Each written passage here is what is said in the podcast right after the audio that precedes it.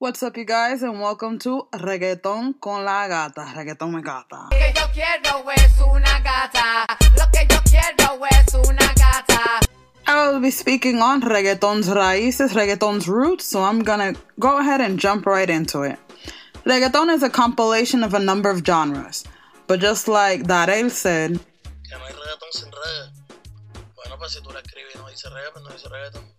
Mr. Green said, Para mí es lo mismo, en verdad, el reggae es la raíz de, de todo, ¿verdad? Todos esos loops, Rich Girl, Witty Man, todo eso, eso es todo jamaiquino, ¿entiendes? Ah, pero tú sabes, el reggaetón, pues modificamos, modificamos lo que es y ponemos mo- melodías más electrónicas, ah, más feeling, tú sabes, flow RB, una cosa así, durísimo. Michael Superstar said, Pues fíjate, yo pienso que, que es bien cierto, ¿no? Porque el reggaetón, como bien dijiste tú, no hay sin reggae.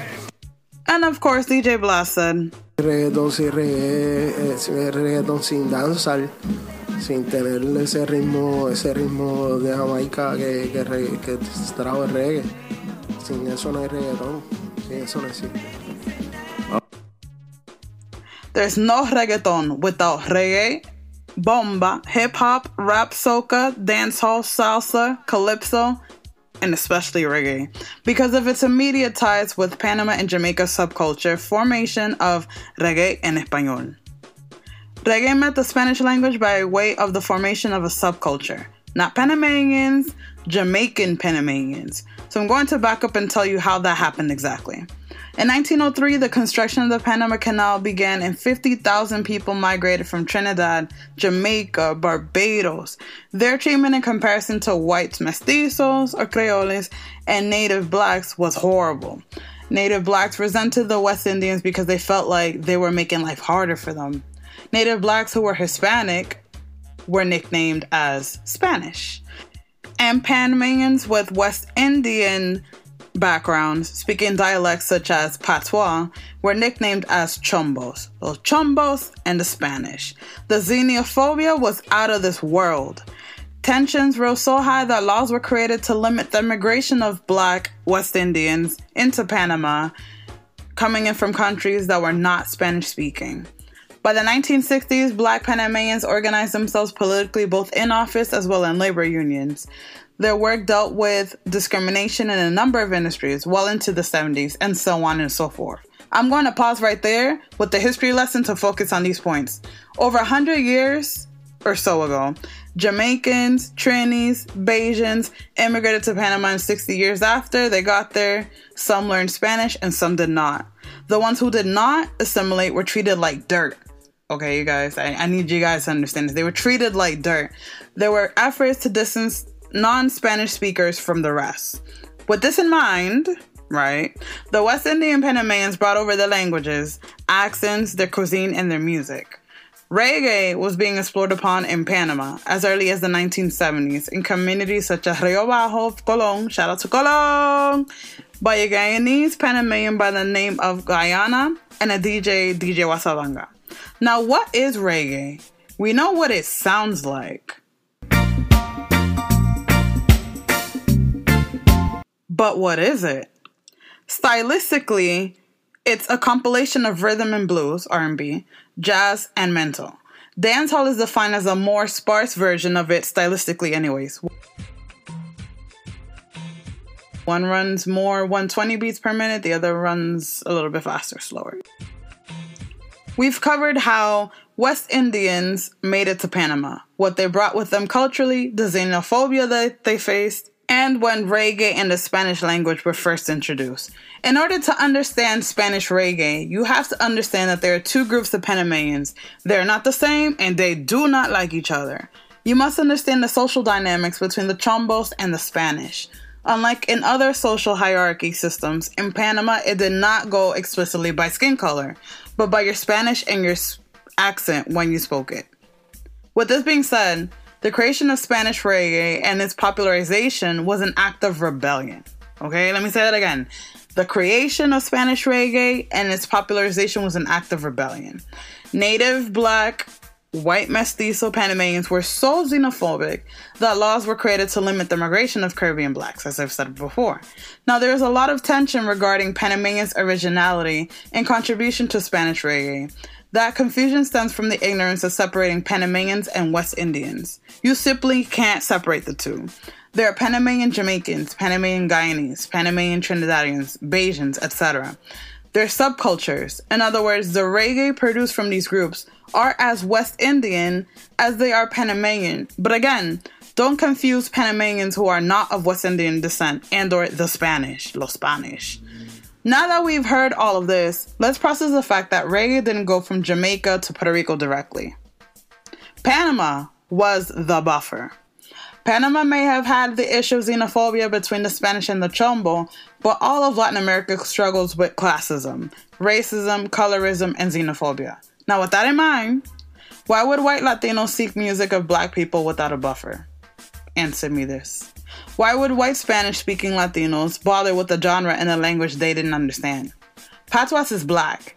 If Los Spanish didn't want to learn it and discriminated others for it, and they were black, Everyone needs to take a step back and ask themselves if they're being honest with racism in Latin America.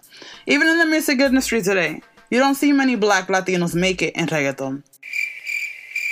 That's not a coincidence. Many look at the history and trajectory of American rap and assume because reggaeton's lyrical style is rap that its popularization happened in the same fashion. That is false. Majority of rappers are and always have been black in America.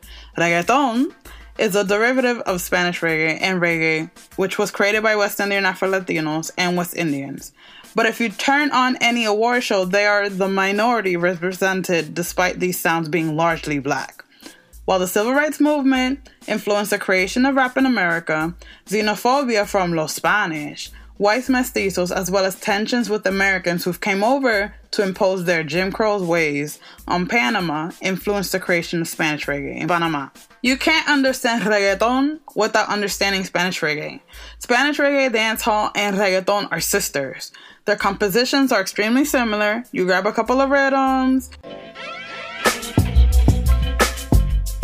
you add and over overemphasize the dembow rhythm as the underlying beat.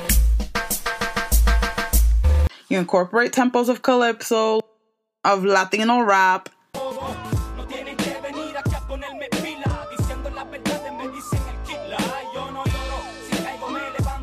and slower tempos, and you have Spanish reggae No lo trates, no. and dancehall in Panama.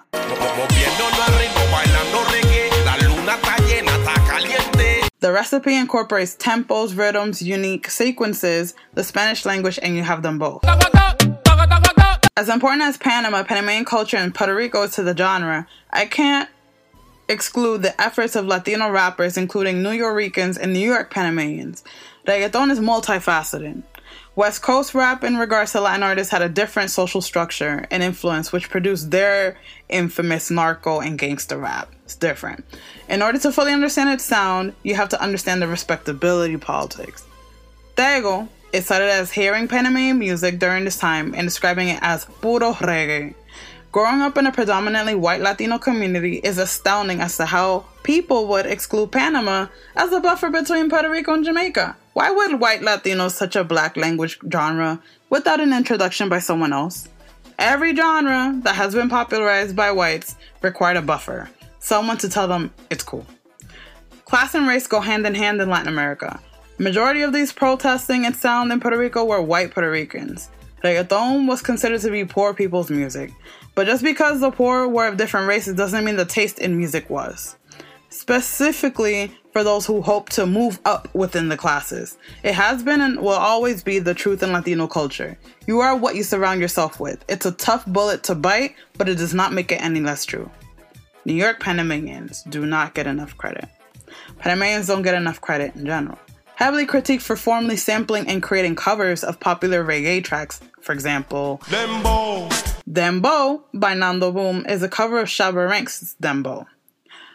Dembo, dembo, dembo, dembo. Man on the table, me say that him bow. My argument stands. These black Latinos were the first to interact with the genre and sample reggae and dancehall rhythms to explore the music. the first to do so. That in and of itself is revolutionary because of classism, because of racism and xenophobia. Black Latinos face not just in Latin America, but in the United States. The question always is do they speak Spanish? Is it Latino enough? They're just dark skinned people. Wait, they're dark skinned people and they speak Spanish? How in tune are they really with Latin culture? You say you're Afro Latino. Are you African Latinos? Where is Panama? The gaslighting. Lord. The denial and stupidity is based in racism and xenophobia, and the fact remains if these chombos didn't touch reggae, nobody else would have.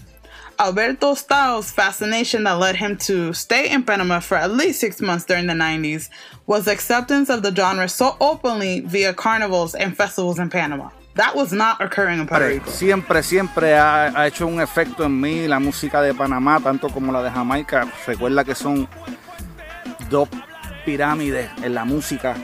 Y cuando yo encontré el, el sazón de ambos y el junte de ellos, pues hizo que surgiera lo de nosotros, no sé si me entiende, y a, a lo mejor muchos no lo pueden comprender pues porque no vivieron en ese momento, pero, pero fue un momento bien, bien sabroso, bien rico, fue como wow, a probar un bizcocho nuevo y, y que te dan ganas de seguir comiendo, pues así surgió.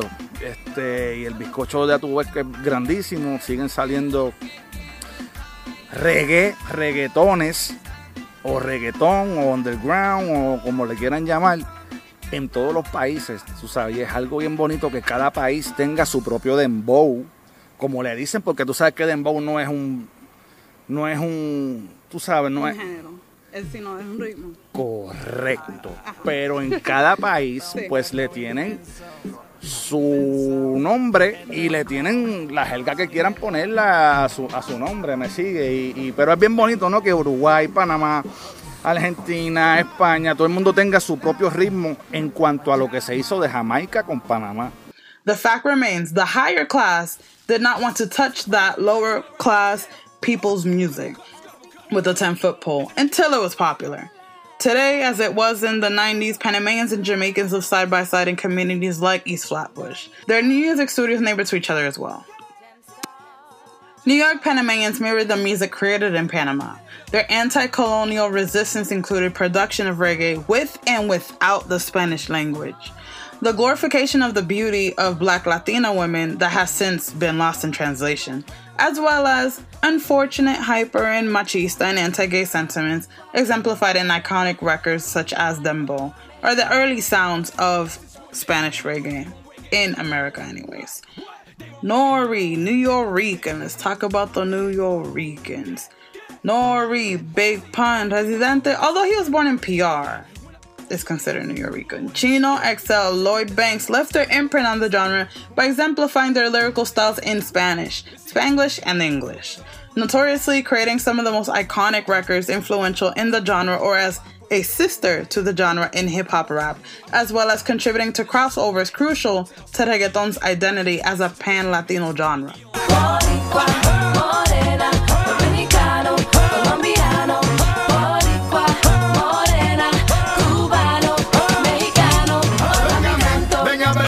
Reggaeton pioneer. Daddy Yankee regularly credits West Side's most notorious group for its hip hop influence.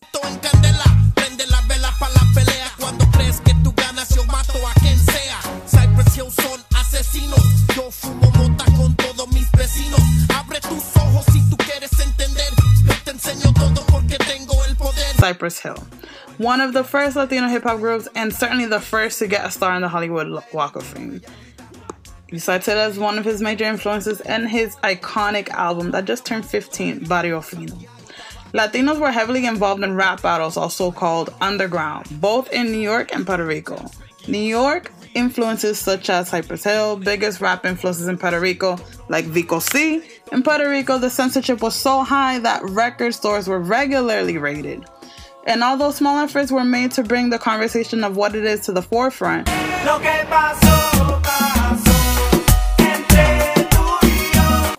policemen like the police chief Pedro Toledo are quoted for calling the music pornographic expression. He says, and I quote, it constitutes an incitement to violence and pornography. End quote. He was dedicated to devouring reggaeton. He said it diminished the quality of life of Puerto Ricans, classist, and him and many other alike were using the fear of this expression to influence grandparents and parents to censor their household. Y que, que viva el perreo. They call this art violent, but were unable to prove in court how it influences reality. My comment on this is the machista and classist reality of Latino culture begs the control of women, women's pleasure.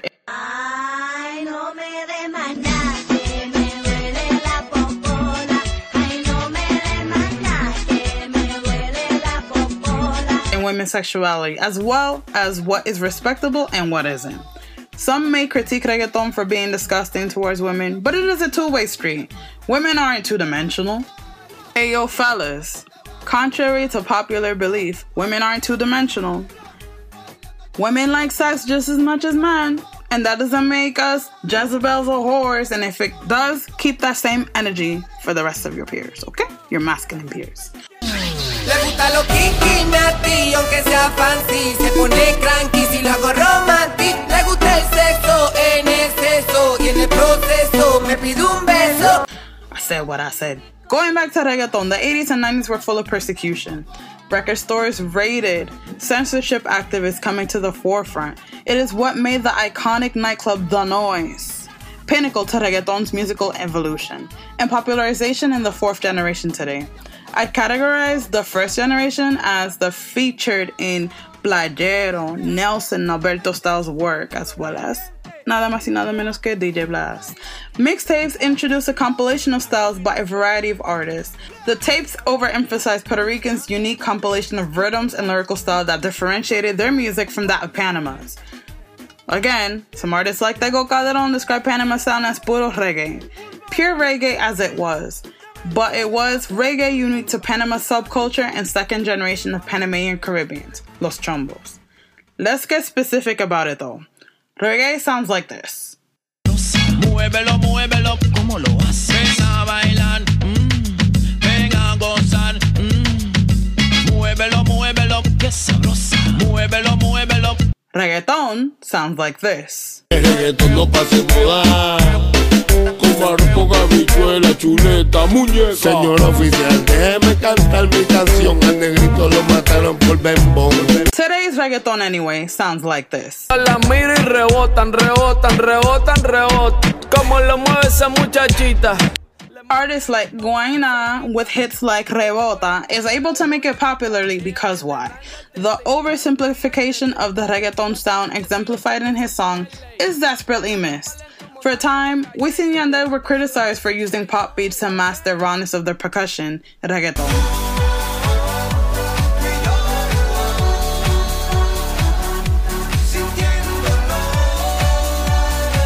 But they were ahead of their time because that is all you hear today with songs like Te Boté. Yo te te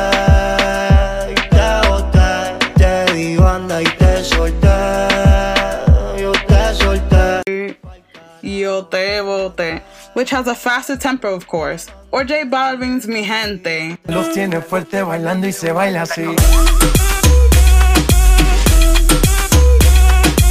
which is a medley of sounds. Of course, I'm not, I'm not negating that, but still utilizes the pop cushion to make the dembow rhythm of reggaeton a little bit softer. And of course, I can't leave out La República Dominicana Quisqueya, La Española's most notorious sound of the moment, dembow music. This derivative of dembow features sounds more concentrated in Brazilian funk and an incorporation of a number of other genres and rhythms. Its quirky personality is the glue that binds together an array of classes and races in Quisqueya.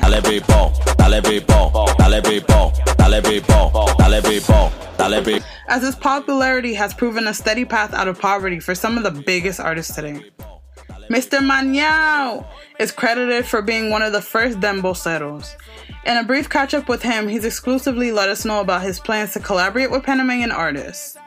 También tengo en exclusiva que viene un tema con el único loco, Mr. Psycho. Sí, Sí. esa combi, esa colaboración con Mr. Psych. Reggaeton.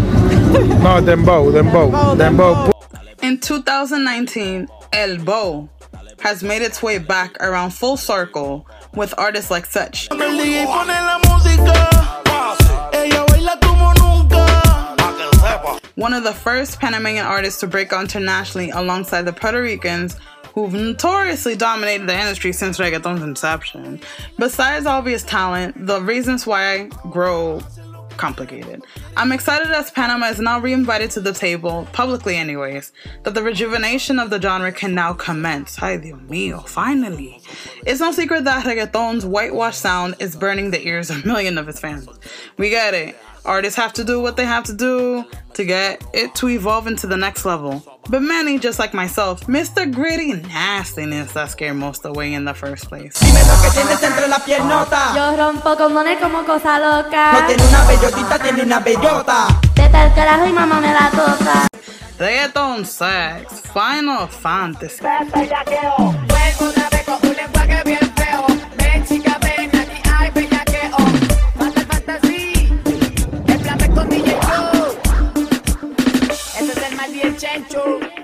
Playero. Me quieren ver cuando todos en mi funeral.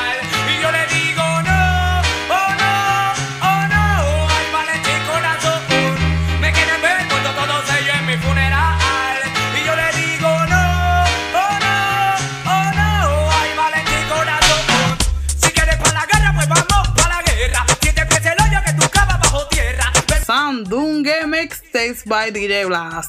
The mixtapes, the compilation of albums created by DJs. I miss that. I miss the sense of urgency exemplified in Perreo.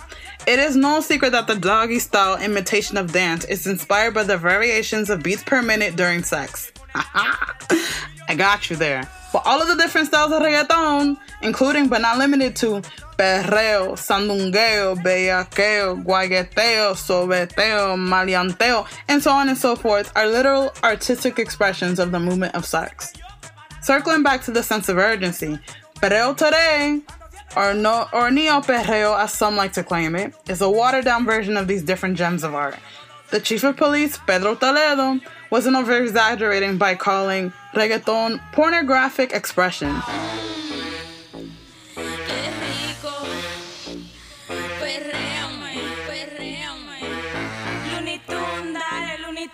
But the art, just like itself, is multifaceted.